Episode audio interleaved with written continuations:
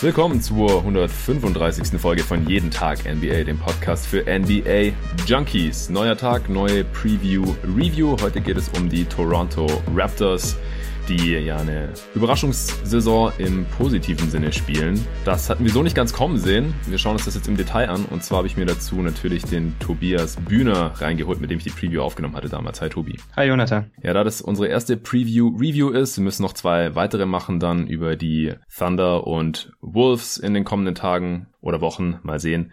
Heute erstmal die Raptors und äh, wie die anderen Gäste würde ich dich auch kurz bitten, dass du mir und den Hörern erzählst, wie geht's dir so mit der aktuellen Situation in der weltweiten Pandemie, Kontaktsperre, keine NBA und so weiter und was denkst du auch, was ist deine Schätzung, wann es weitergehen könnte vielleicht mal mit unserer geliebten NBA? Ja, ich bin aktuell einfach nur froh, dass niemand aus meinem direkten Umfeld irgendwie schwerer davon betroffen ist. Hm. Ich glaube, das ist das Wichtigste. Ja. Aber es ist schon alles etwas merkwürdig aktuell, auch so ganz ohne die NBA, ohne neue Spiele. Immerhin habe ich jetzt in, in der Theorie doppelt so viel Zeit für meine Masterarbeit. Willkommen im Club.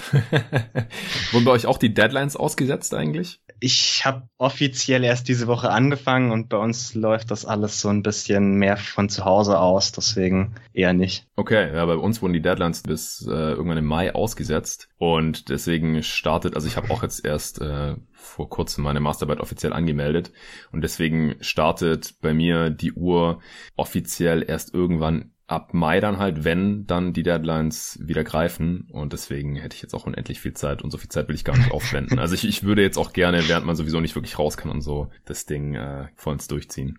Ja, geht mir ähnlich. Wobei ich festgestellt habe, dass ich mit Regular Season Spiele nachschauen und jetzt auch mehr Draft Scouting eigentlich was genauso viel Basketball schaue wie vorher. ja, kann man auf jeden Fall machen. Damit lässt sich zumindest die Lücke ganz gut füllen, bis es vielleicht doch irgendwann mal wieder weitergeht. Ja. Ich hoffe ja immer noch, dass wir irgendwann Playoffs bekommen und ich würde auch davon ausgehen, dass wir irgendeine Form von Turnier sehen werden, aber wahrscheinlich nicht unbedingt in der Playoff-Form, die wir gewöhnt sind. Ja. Und wann würdest du damit rechnen? Ich schätze nicht vor Herbst, September vielleicht. Hm. Damit wärst du ja noch eher auf der optimistischen Seite. Ich hatte ja auch eine Umfrage ja. auf äh, Twitter unter jeden Tag NBA und das war auch die häufigste Antwort tatsächlich innerhalb der nächsten sechs Monate. Das wäre dann September gerade noch so. Ich glaube, innerhalb der nächsten drei Monate können wir uns mittlerweile abschminken, nachdem ja auch äh, nach dem Online-Meeting zwischen äh, Trump und den ganzen Sportligen-Commissioners herauskam, dass Trump denen wohl gesagt hat, äh, er rechnet so mit September oder würde mal September anpeilen. Aber das halt der gleiche Dude, der vor einer Woche oder so noch gesagt hat, oder mittlerweile sind es eigentlich zwei Wochen an Ostern, äh, hat wieder alles offen.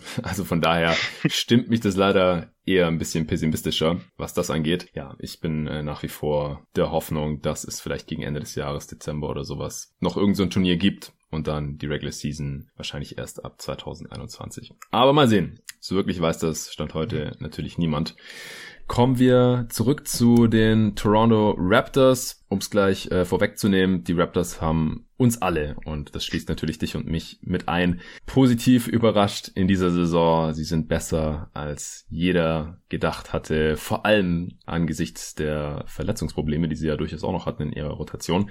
Wie zufrieden bist du denn noch mit unserer Preview von damals, Tobi? Ich war beim Nachhören leicht überrascht, dass ich eigentlich doch relativ zufrieden bin, mhm. weil wir haben viele Punkte relativ gut getroffen, was Stärken, Schwächen und ähnliches betrifft. Ich ärgere mich nur etwas, dass ich Nick Nurse unterschätzt habe, hm. obwohl ich im Sommer schon gesagt habe, dass ich ihn eigentlich für einen der fünf besten Coaches der NBA halte, das dann aber offensichtlich nicht genug in meine Prognose mit einfließen habe lassen. Ja, es ist schon krass, dass dieses Team halt Kawhi Leonard und auch Danny Green verlieren konnte und äh, trotzdem jetzt halt nur unwesentlich schlechter ist eigentlich als in der Regular Season zuvor, wo sie am Ende dann halt auch noch NBA Champion geworden sind. Also Nick Nurse ist ja auch bei vielen der Frontrunner auf den Coach of the Year und äh, ich habe es in den äh, Awards Podcasts hier bei jeden Tag NBA Awards Updates auch immer dann mit ihm gehalten bei den letzten paar Ausgaben und das äh, sagt ja auch schon einiges. Also kann man auch nochmal vorweggreifen, den hatten wir dann nicht mit drin, als wir über die möglichen Awards für die Raptors gesprochen haben, einfach weil wir nicht davon ausgegangen sind, dass das Team so überperformen wird und wenn sowas dann halt passiert,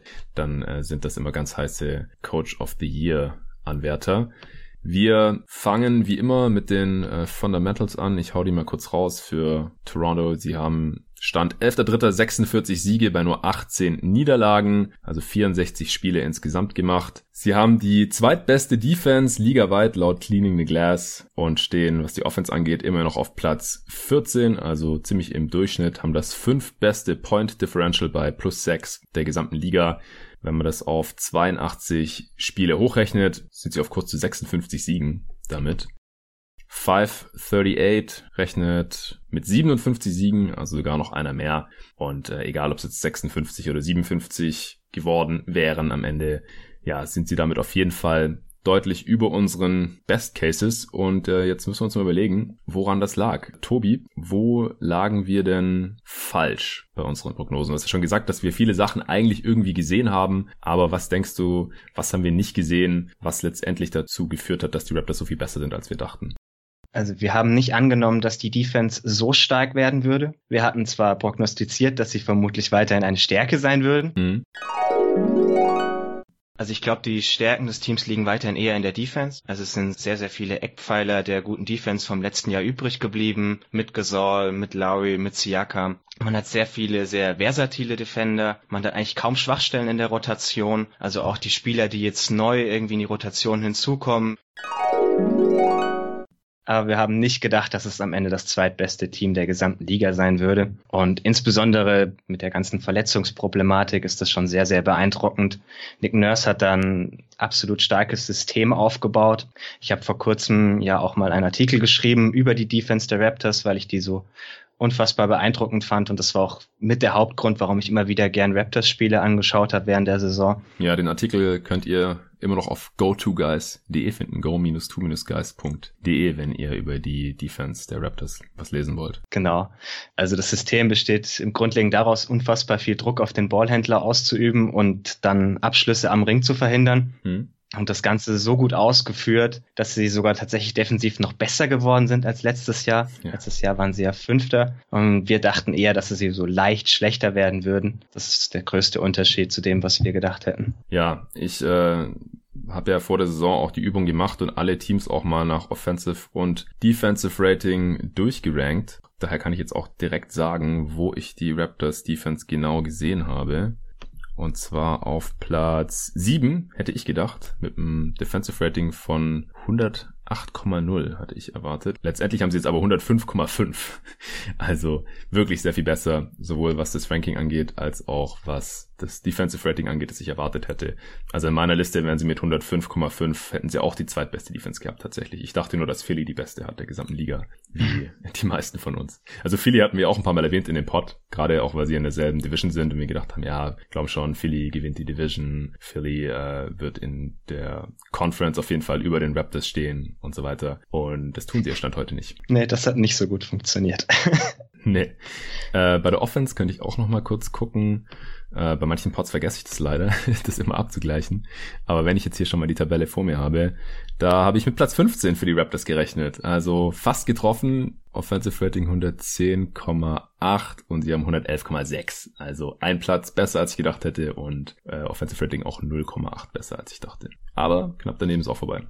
Ja, wir hatten in der Preview gesagt, sie werden durchschnittlich sein. Also wenn man gut, durchschnittlich ja. etwas weiter definiert, passt das ja noch. Ja, auf jeden Fall. Wir haben auch ganz gut festgestellt, wo das herkommt. Also wir haben gewusst, dass die Transition Offense relativ stark sein würde und das ist auch tatsächlich so gekommen. Also sie stellen jetzt das beste Transition Team der ganzen Liga laut Cleaning the Class. Vor allem durch eine unfassbar hohe Frequenz von Transition-Angriffen, die sie laufen, mhm. die eben auch wieder durch diese gute und sehr aggressive Defense einherkommt. Und dass sie auf der anderen Seite eben Probleme haben würde in der Half-Court Offense.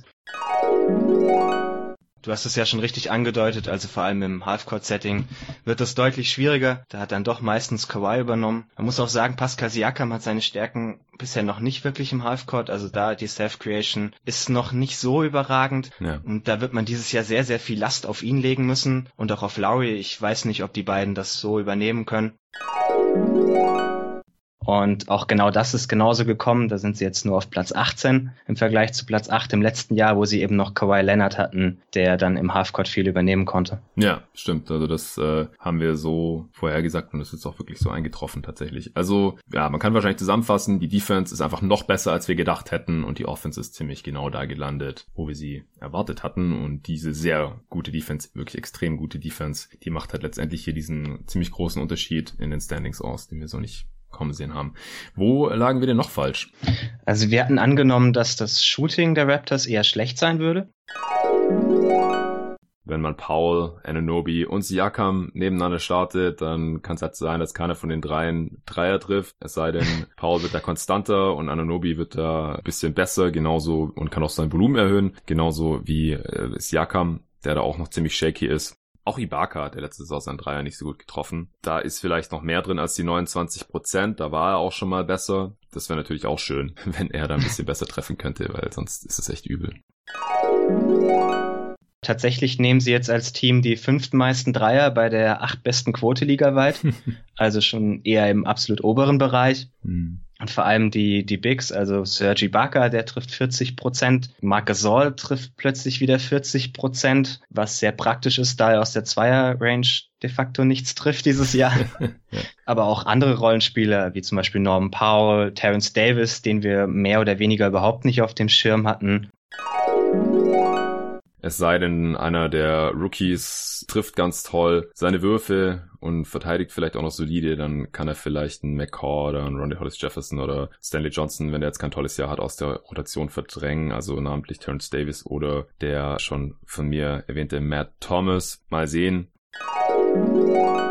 Er hat ja auch niemand auf dem Schirm. Ja undrafted und hat jetzt über 1000 Minuten gespielt schon. Ja, das macht natürlich auch nochmal einen Unterschied, wenn man auf einmal so einen kompetenten Flügelspieler, wo es eh nicht so viele gibt in der Liga, irgendwo ausgräbt, der dann 1000 Minuten abreißen kann, 40 Prozent von drei trifft und so weiter. Ja, wir hatten angenommen, dass die Flügelrotation eher dünn sein würde. Und das kam dann auch eben deswegen zum Teil nicht so, aber auch weil Norman Paul eine deutlich bessere Saison spielt, als ich ihm zugetraut hätte.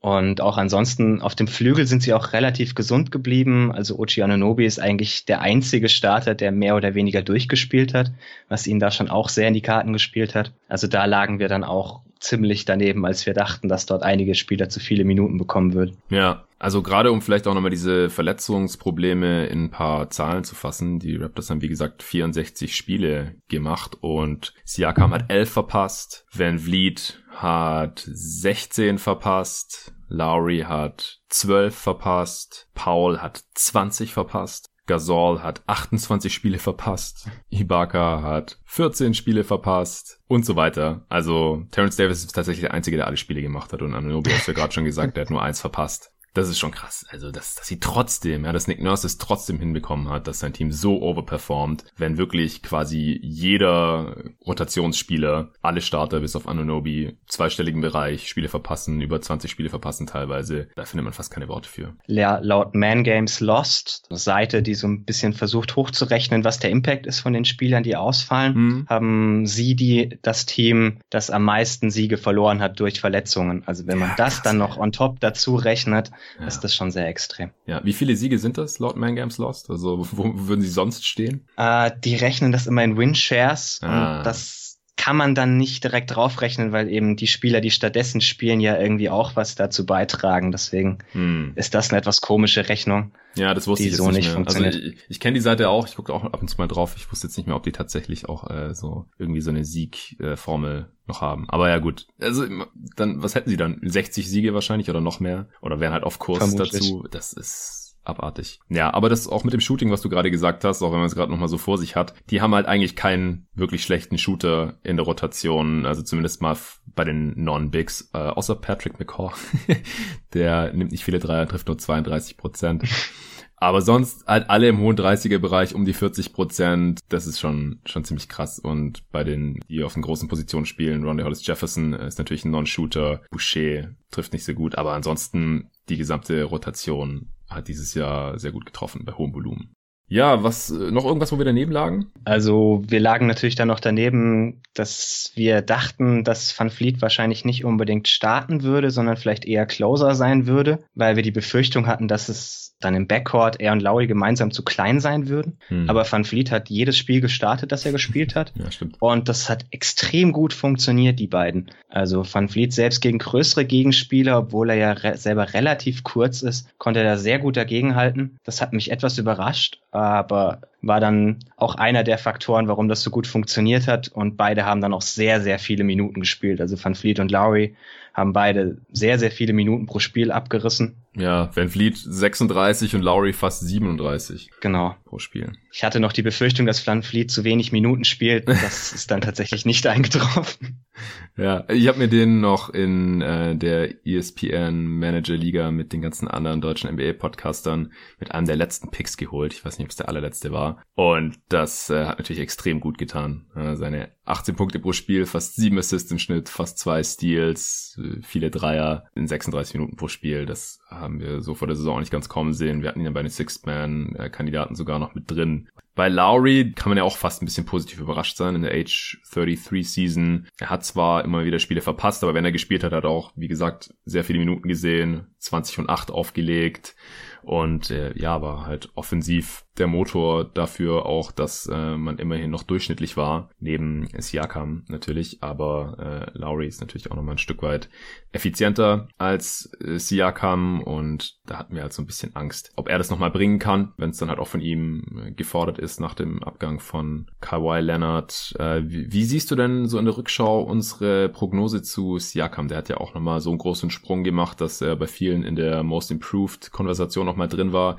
Wir haben ihn ja safe als All-Star gesehen, aber so im Detail bist du zufrieden damit, was wir gesagt hatten? Also wir hatten vorher gesehen, dass er auf jeden Fall eine größere Rolle übernehmen muss und das hat er dann tatsächlich auch getan. Da müsste es Jakam jetzt wirklich schon den Schritt machen zu einem waschechten Star, der auch im Halbfeld konstant auf hohem Niveau für sich und auch andere kreieren kann, denn ansonsten gibt's da eigentlich nur Lowry, der Onballer großartig was kreieren kann. Und wie gesagt, im Alter von 33 weiß ich jetzt auch nicht, was man da noch so alles erwarten kann. Über eine ganze Saison. Ja. Ich habe erwartet, dass das Ganze etwas problematischer ablaufen würde. Man muss auch sehen, dass der Sprung, den er jetzt gemacht hat, eigentlich beinahe einmalig ist. Also in den letzten hm. zehn Jahren haben nur drei andere Spieler überhaupt mehr als zehn Prozent Usage im Vergleich zum Vorjahr hingelegt, wenn sie vorher schon über 20 Prozent Usage hatten. Hm. Das heißt, das sind quasi alle drei Jahre mal ein Spieler, der so einen hohen Unterschied macht im Vergleich zum vergangenen Jahr, wie jetzt Siakam dieses Jahr in Sachen Usage. Krass, ja. Und dass er das dann trotzdem noch relativ gut machen würde, hätte ich nicht erwartet. Ja, genau. Also ich glaube auch in dem Ausmaß haben die wenigsten damit gerechnet. Und das ist äh, halt natürlich auch nochmal ein Faktor, wieso die Raptors als Team natürlich auch überrascht haben. Außerdem waren wir eigentlich skeptisch, was die Extension anging. Also ich habe gesagt, wenn sie sich irgendwie auf 100 Millionen einigen können, dann ist es für beide Seiten wahrscheinlich sinnvoll.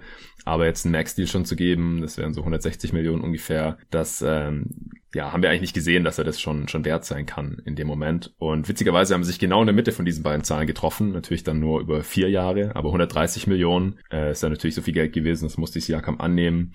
Witzigerweise sind da ja auch noch ein paar Incentives drin, dass es sogar noch mehr Geld werden kann. Und das könnte er jetzt sogar schaffen, wenn er ins All-NBA Second Team kommt. Also ist natürlich schwierig, aber das ist auch sehr viel näher dran, als ich noch dachte, nachdem die Extension unterschrieben wurde. Also in einem der vier Jahre kann er das sicherlich schaffen. Dieses Jahr würde ich nicht davon ausgehen. Aber es ist schon absolut beeindruckend, wie er sich entwickelt hat. Mhm. Und wir hatten ja auch angenommen, dass er vielleicht in einem der All-Defense-Teams landen könnte. Ich könnte mir gut vorstellen, dass er das tatsächlich geschafft hat. Ich würde den Spot eher an Ochi Anunobi vergeben. Hm. Aber wir haben in der Vergangenheit gesehen, dass das selten so läuft, wie ich es tun würde. Deswegen wahrscheinlich reicht sein Name dann, dass er da reinkommt. Ja, genau. Da hatten wir sogar auch noch in der Preview drüber gesprochen, über All Defensive ja. Teams, dass äh, Kawhi Leonard eventuell das gar nicht verdient hatte, für die letzte Regular Season im All Defensive Second Team zu landen. Und dass äh, das halt öfter eher nach Name abläuft, als nach tatsächlich gezeigter Leistung. Ja. Würde mich auch fast wundern, wenn OG Ananobi da jetzt reinkommt. Eben aus diesem Grund. Ja, ähm, wir sind jetzt schon ein bisschen hin und her gegangen zwischen Sachen, die wir richtig und falsch vorhergesagt haben, auch weil es oft nicht so schwarz-weiß ist. Haben wir jetzt noch irgendwas aus deiner Sicht, wo wir wirklich daneben lagen? Wirklich daneben lagen nicht mehr so stark. Ich hatte ja die Befürchtung, dass wir zu viel Siakam, Ibaka und Gasol gleichzeitig auf dem Feld sehen als Lineup mit zu viel Muten. Das waren dann aber tatsächlich über die ganze Saison nur 130 Possessions. In den 130 Possessions lief es extrem gut. Also sie haben ein Net-Rating von plus 20. Ja. Aber es ist natürlich eine sehr kleine Sample Size. Und meine Intention dahinter, dass ich gern sehen würde, wie Siakam als Help Defender möglichst nahe am Korb spielt, das ist auch tatsächlich wahr geworden. Also das ist ein großer Bestandteil dessen, warum die Defense so gut funktioniert, dass er eben nur diese frei laufende Help Defense Rolle übernimmt. Und deswegen würde ich das vielleicht nicht unbedingt als was Falsches benennen, aber es ist auch nicht ganz so gekommen, wie ich das erwartete. Ja, ja ich hatte noch äh, mit Trades eigentlich gerechnet. Also im Nachhinein natürlich vollkommen nachvollziehbar, dass Masai Ujiri dieses Team nicht vor der Trade Deadline in irgendeiner Form auseinandergerissen hat, indem man irgendwie Kyle Lowry wegtradet oder irgend sowas oder einen der anderen Spieler, Ibaka, Gasol. Das waren also die Spieler, wo wir dachten, okay, bevor die dann irgendwann auslaufen und äh, die Raptors hier irgendwie gerade so um die Playoffs mitspielen, kann ich mir halt vorstellen, dass ein Dude wie Masai Ujiri, der halt in den letzten Jahren auch ziemlich schmerzfrei agiert hat teilweise, einfach die bei einem guten Angebot wegtradet. Das ist natürlich absolut logisch jetzt, dass im Nachhinein nicht passiert ist. Hatte natürlich auch noch Auswirkungen auf mein Worst Case. Wir sind jetzt natürlich auch extrem weit weg vom Worst Case, aber da hatte ich irgendwie 32 Siege oder sowas gesagt, wenn halt diese Trades kommen, aber halt auch unter dem Vorbehalt, dass ich nicht weiß, wann die Trades kommen oder ob die überhaupt kommen. Und äh, ja, im Nachhinein kamen sie natürlich nicht. Wir hatten ja auch vor der Verlängerung von Kyle Lowry aufgenommen. Ah, stimmt, dann ja. zwischen dem und dem Saisonbeginn nochmal für ein Jahr verlängert, womit dann endgültig klar war, dass er definitiv nicht getradet werden würde. Also danach hätte es mich sehr, sehr gewundert. Und es war dann mit der Verlängerung und der Verlängerung von Siakam auch relativ offensichtlich, dass ihnen der Cap Space in der Free Agency 2020 nicht sonderlich wichtig sein würde. Das war auch ein Punkt, den wir angesprochen hatten, dass wir uns nicht sicher sind, ob sie da nicht vielleicht den niedrigen Cap Hold von Siakam benutzen wollen, um dann mehr Cap Space übrig zu haben. Das sieht jetzt so aus, als hätten sie im Sommer tatsächlich überhaupt keinen Cap Space. Vor allem, wenn man Fred van Vliet halten möchte, wovon ich ausgehen würde. Ja, im Sommer in Anführungsstrichen, weil diesen Sommer wird es keine Offseason ja. geben wahrscheinlich. es sei denn, man sagt, okay, ähm, wir sparen uns die Playoffs und jetzt haben wir einfach eine Offseason wie immer. Da muss sich ja niemand treffen. Das können wir alles über Skype oder sowas machen. Und dann fangen wir irgendwann mit der Regular Season wieder an. Aber wie gesagt, davon gehen wir beide nicht aus. Wir denken, dass es wahrscheinlich in irgendeiner Form erst noch Playoffs geben wird zum frühestmöglichen Zeitpunkt und dann kann ja erst die Offseason passieren. Und wie gesagt, das glaube ich ist dann irgendwann im Herbst, Winter, alle frühestens. Wahrscheinlich dann noch kürzer, so wie wir es bei den Lockout-Seasons schon mal gesehen haben. Aber das ist halt so tief in unseren Köpfen drin, dass wir immer sagen, ja, im Sommer dann und so. Klar, äh, ja, wir hatten ja auch gesagt, dass dann für den Sommer 2021, auch da wissen wir ja nicht, ob die Offseason dann überhaupt im Sommer ist, je nachdem, wie lange die Regular Season da dann geht, aber da wird ja, äh, zumindest war das der letzte Stand, Janis Antetokounmpo dann wahrscheinlich Free Agent und da gibt's ja auch eine Connection zu Masai Ujiri und dann haben wir gedacht, dass da halt der Cap Space dann noch wichtiger ist natürlich als 2020. Gut, jetzt können wir uns noch ein bisschen selbst beweihräuchern. Was ist dir noch aufgefallen, wo wir mal was Richtiges gesagt haben? Also richtig lag ich noch bei Ochi Anunobi. Den hatte ich als eine Art Breakout-Player gesehen, auch wenn er nicht unbedingt die große Scoring-Last übernehmen würde, aber so als 3D-Wing ist es ja auch extrem wertvoll. Ja. Seine Rolle in der Rotation wird ja wahrscheinlich Ochi Anunobi übernehmen. Wenn der nochmal einen kleinen Fortschritt macht und eine gute Saison spielt, kann ich mir vorstellen, dass er relativ viel von dem Impact von Leonard übernehmen kann. Und genauso ist dann auch gekommen. Also er trifft jetzt 37% Dreier bei 39% seiner Würfen, die Dreier sind und spielt dazu eine absolut elitäre On-Ball-Defense. Wie gesagt, rein vom Niveau her wäre er für mich im All-Defense-Team und nach, gerade nach seiner verletzungsgeplagten letzten Saison ist das schon so eine Art Breakout. Ja, genau. Da äh, bin ich voll bei dir. Das hat sich wirklich so entwickelt, wie man das gehofft hat und wie du es auch vorhergesagt hattest. Okay, außer Anunobi noch was aufgefallen? Ja, die generelle Bewertung der Contracts, die in der letzten Offseason gemacht wurden. Also ich konnte damals schon nicht verstehen, warum Stanley Johnson eine Player Option im zweiten Jahr bekommen hat. Hm. Ob die Player Option im zweiten Jahr für Stanley Johnson sein musste, glaube ich weniger, weil ich weiß nicht genau, welches Druckmittel er dafür hatte. ja. Die McCaw-Verlängerung fand ich auch etwas zu teuer, um ehrlich zu sein, aber es ist jetzt auch keine große Einschränkung. Dazu denke ich, ist Stanley Johnson in der Rotation. Man hätte ihm nicht den Vertrag gegeben, wenn man ihn nicht spielen lassen wollen würde. Und nachdem er jetzt die ganze Saison über keine 60 Minuten gespielt hat, sieht das natürlich noch deutlich schlechter aus. Ja, krass. Auch Patrick McCaw sieht nach wie vor zu teuer aus. Auch der hat ja einen Mehrjahresvertrag bekommen, wo ich noch nicht wirklich glaube, dass er sich den verdient hat, obwohl er immerhin eine kleine Rolle gespielt hat in dem Team dieses Jahr, wenn auch nicht sonderlich überzeugend. So die generelle Bewertung der Offseason waren wir vielleicht etwas zu negativ, weil es war offensichtlich die richtige Entscheidung, das Team zusammenzuhalten. Und wir konnten natürlich nicht vorhersehen, dass sie Spieler wie Terrence Davis einfach aus dem Nichts finden. Hm. Wenn man das alleine mit einbewerten würde, müsste man heute wahrscheinlich eher eine 2 vergeben anstelle der 3, 3 minus, die wir damals vergeben hatten. Aber so bei den Contracts lagen wir doch zumindest richtig. Ja, genau. Das denke ich auch. Also die Offseason sieht im Nachhinein ein bisschen besser aus, aber das, was wir damals kritisiert hatten, das kann man heute eigentlich immer noch kritisieren. Also bei mir steht bei Basketball Reference, dass Stanley Johnson keine 100 Minuten gespielt hat, also 96 in 20 Spielen, aber also äh, ich ich habe es von Cleaning the Glass, also war der ah, Rest keine Garbage, Garbage Time. Time. Ja, ja, ja, genau. Okay, ergibt Sinn. Cool. Ja, dann äh, spielt halt fast nur Garbage Time. Offensive Rating von 72, Alter. Also Nick Nurse war ja schon in der Preseason nicht angetan. Der hatte ja. schon sehr früh auf jeden Fall gesagt, ja, äh, wer sich nicht an unsere Schemes hält und so, der spielt halt nicht. Pech gehabt. Äh, fand ich geil, geiler Move und äh, gibt ihm jetzt auch im Nachhinein recht, der Erfolg. Und jetzt hat Stanley Johnson halt eine Play Option fürs nächste Jahr, die würde auf jeden Fall ziehen. Das ist klar, weil so ein Spieler nach der Leistung wird sich natürlich keiner jetzt freiwillig reinholen. Auch McCaw, also der spielt schon ganz okay, gerade wenn halt auf dem Flügel wieder irgendjemand verletzt war, ist der auch teilweise gestartet. Zwölf Spiele, seine 37 Spiele ist er gestartet, aber insgesamt auch keine 1000 Minuten. Ich hatte ihn ja vorhin schon hervorgehoben bei den wenigen Spielern, die nicht so wirklich ihre Dreier treffen. Aber klar, das äh, wird dann auf der anderen Seite wieder ausgeglichen durch Terence Davis, der die beide in die Tasche steckt. Auch ähm, Chris Boucher, ich weiß gar nicht, haben wir den in der gesamten Preview überhaupt erwähnt? Wenn der gespielt ja. hat, war der auch ganz überzeugend. Wir hatten davon gesprochen, ob er vielleicht irgendwie noch die Big Man-Rotation knacken kann, aber sind eher nicht davon ausgegangen. Könnte aber auch Chris Boucher schaffen, der ja auch eine sehr gute Summer League gespielt hat und ja auch schon seit Jahren da im G-League Team unterwegs ist. G-League MVP. Ja, G-League MVP war sogar. Wenn wir natürlich gewusst hätten, dass Ibaka und Gasol so viele Spiele verpassen, wäre ich schon davon ausgegangen, dass er spielt. Ja, also Boucher jetzt 720 Minuten und Gasol knapp 1000. Also die sind schon sehr viel näher zusammen, als wir das erwartet hatten. Klar, ist natürlich auch ein bisschen aus der Not geboren, aber er konnte das halt dann auch einigermaßen ausfüllen. Genau, also bei der, bei der Offseason denke ich auch, da ähm, lagen wir zumindest im Detail da teilweise richtig, aber manche Sachen haben wir einfach nicht kommen sehen. Ja, haben wir jetzt noch irgendwas? Von meiner Seite aus nicht. Nee, ich habe auch nichts mehr. Noch zu den unseren Predictions natürlich, wir haben es jetzt schon mehrmals hier anklingen lassen. Es ist noch über unserem Best Case hinausgegangen. Du hattest 52 Siege und sogar mit Platz zwei bis drei im Best Case gerechnet. Und das kommt jetzt schon eher hin.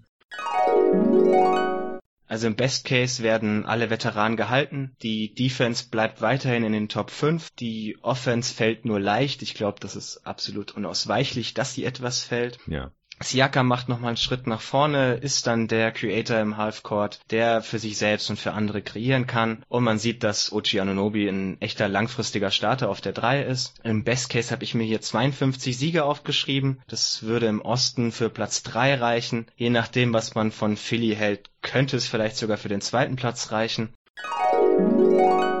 Playoffs ist jetzt natürlich nach wie vor offen. Du hast gesagt, wahrscheinlich in der zweiten Runde dann Schluss. Wie äh, zufrieden bist du damit jetzt noch? Also das ist wie gesagt immer noch spekulativ, aber wie würdest du das jetzt bewerten? Ja, eher unzufrieden. Ich habe einfach mit einem sehr, sehr viel stärkeren Philly gerechnet. Die sehen jetzt nicht so furchteinflößend aus und wären Stand jetzt, glaube ich, auch auf der anderen Hälfte des Brackets. Mhm. Also inso insofern müsste man sich da höchstens gegen Boston durchsetzen, was ich mir gut vorstellen könnte. Also im ja. Best Case kann es schon Richtung Conference Finals gehen jetzt. Ja, stimmt. Ja, ich war noch eine Spur pessimistischer, selbst im Best Case, äh, gesagt, äh, 52 würde ich nicht mehr unbedingt sehen. Ich weiß gar nicht, ich glaube, ich habe keine Zahl gesagt, aber wahrscheinlich so um die 50 letztendlich. Ähm, also noch ein paar Siege weiter unter den 56, 57, auf die sie jetzt eben zugesteuert sind. Ich konnte mir sogar die zweite Runde nur schwer vorstellen, weil ich, weil ich einfach mir nicht sicher war, dass sie überhaupt Heimrecht haben, beziehungsweise wenn sie auf Platz 4 landen, sind sie dann wirklich besser, als das Team, das auf Platz 5 landet. Und ähm, ich habe einfach gedacht, mit dieser fehlenden Creation, mittelmäßige Offense in den Playoffs war man so, so, so abhängig von Kawhi Leonard in der Offense. Ich habe einfach nicht gesehen, wie man dann in den Playoffs vier Spiele gewinnen kann. Also insgesamt lagen wir auch richtig mit der Offense, dass sie nur mittelmäßig ist, aber ich glaube, durch die noch bessere Defense könnte man jetzt auch da in den Playoffs einiges rausholen. Siakam kann einfach viel mehr machen als noch vor einem Jahr in den Playoffs. Lowry, Van Vliet sind gut drauf, das ganze Shooting und so. Also mittlerweile würde ich da natürlich auch bessere Chancen sehen, gerade gegen ein Team wie Boston, gegen jetzt die Bucks ähm, oder auch wenn Philly gut drauf ist ist es dann natürlich äh, wieder ein bisschen schwieriger, wobei Gasol ja Embiid da eigentlich auch normalerweise ganz gut im Griff hatte. Also klar, das war auf jeden Fall zu pessimistisch. Worst Case äh, brauchen wir nicht drüber reden. Bei mir war das auf jeden Fall an, an die Trades auch gekoppelt. Du hattest 38 und Platz 9 gesagt. Also wir waren uns halt relativ einig, im Worst Case ist man nicht mega mies in der Eastern Conference, aber halt irgendwo so im Mittelfeld und hat halt mit Playoffs dann wahrscheinlich nichts zu tun. Äh, Over-Under, da waren wir ziemlich genau drauf. Also das lag irgendwie so bei 46 und das waren halt auch so unsere Prognosen. Ich glaube, wir haben beide 47 gesagt. Ja, wir hatten beide knapp das Over, immerhin. Yay, hast du Geld drauf gesetzt? Äh, nein. Okay. Ich äh, gefadet. Ja, ich nämlich auch nicht. Und deswegen können wir uns davon auch nichts kaufen, im wahrsten Sinne des Wortes. Ja, Awards hatten wir auch schon gesagt. Ja, also wenn du nichts mehr hast, kann man nur noch sagen, Toronto hat eine absolut geile Saison gespielt, sehr viel besser als wir dachten. Wir freuen uns natürlich. Und ähm, wir hatten sie unterschätzt, wie so viele, aber unterm Strich haben wir trotzdem einige Sachen noch richtig gesehen in der Preview damals. Ja. Cool. Dann äh, vielen Dank dir, Tobi. Wie gesagt, es gibt noch zwei weitere Preview-Reviews mit dir dann, die irgendwann kommen zu den Wolves und Thunder. Ansonsten danke an alle fürs Zuhören. Ihr könnt Tobi auch gerne auf Twitter folgen unter @tobi_bühner ohne Unterstrich, oder? Ohne Unterstrich. Ja, Tobi Bühner äh, mit UE-H. Und wenn ihr mir noch nicht folgen solltet auf Twitter, dann natürlich unter jeden Tag NBA. Auch auf Instagram bin ich jetzt wieder ein bisschen aktiver. Ich war auch vorher wieder ein bisschen werfen auf dem Korb hier bei mir in, in der neuen Hood. Der ist zum Glück nicht abgesperrt. Man äh, kann zwar keine Dreier trainieren oder sowas, beziehungsweise muss dann halt vom Rasen werfen, weil äh, der gepflasterte Platz vor dem Korb einfach viel zu klein ist. Ich hoffe, das Wetter bleibt so gut. Ich habe da neulich ein bisschen was gepostet dann auf Instagram, will da jetzt auch immer wieder darauf hinweisen, wenn es ein paar neue Folgen gab. Das habe ich auch getan. Da habe ich dann auch wieder direkt Feedback bekommen von den Leuten, die sich gefreut haben. Also wenn ihr eher auf Instagram als auf Twitter unterwegs seid, dann könnt ihr da auch gerne folgen und bekommt dann da auch ein bisschen was mit von mir und von jeden Tag NBA. Vielen Dank dafür und bis zum nächsten Mal.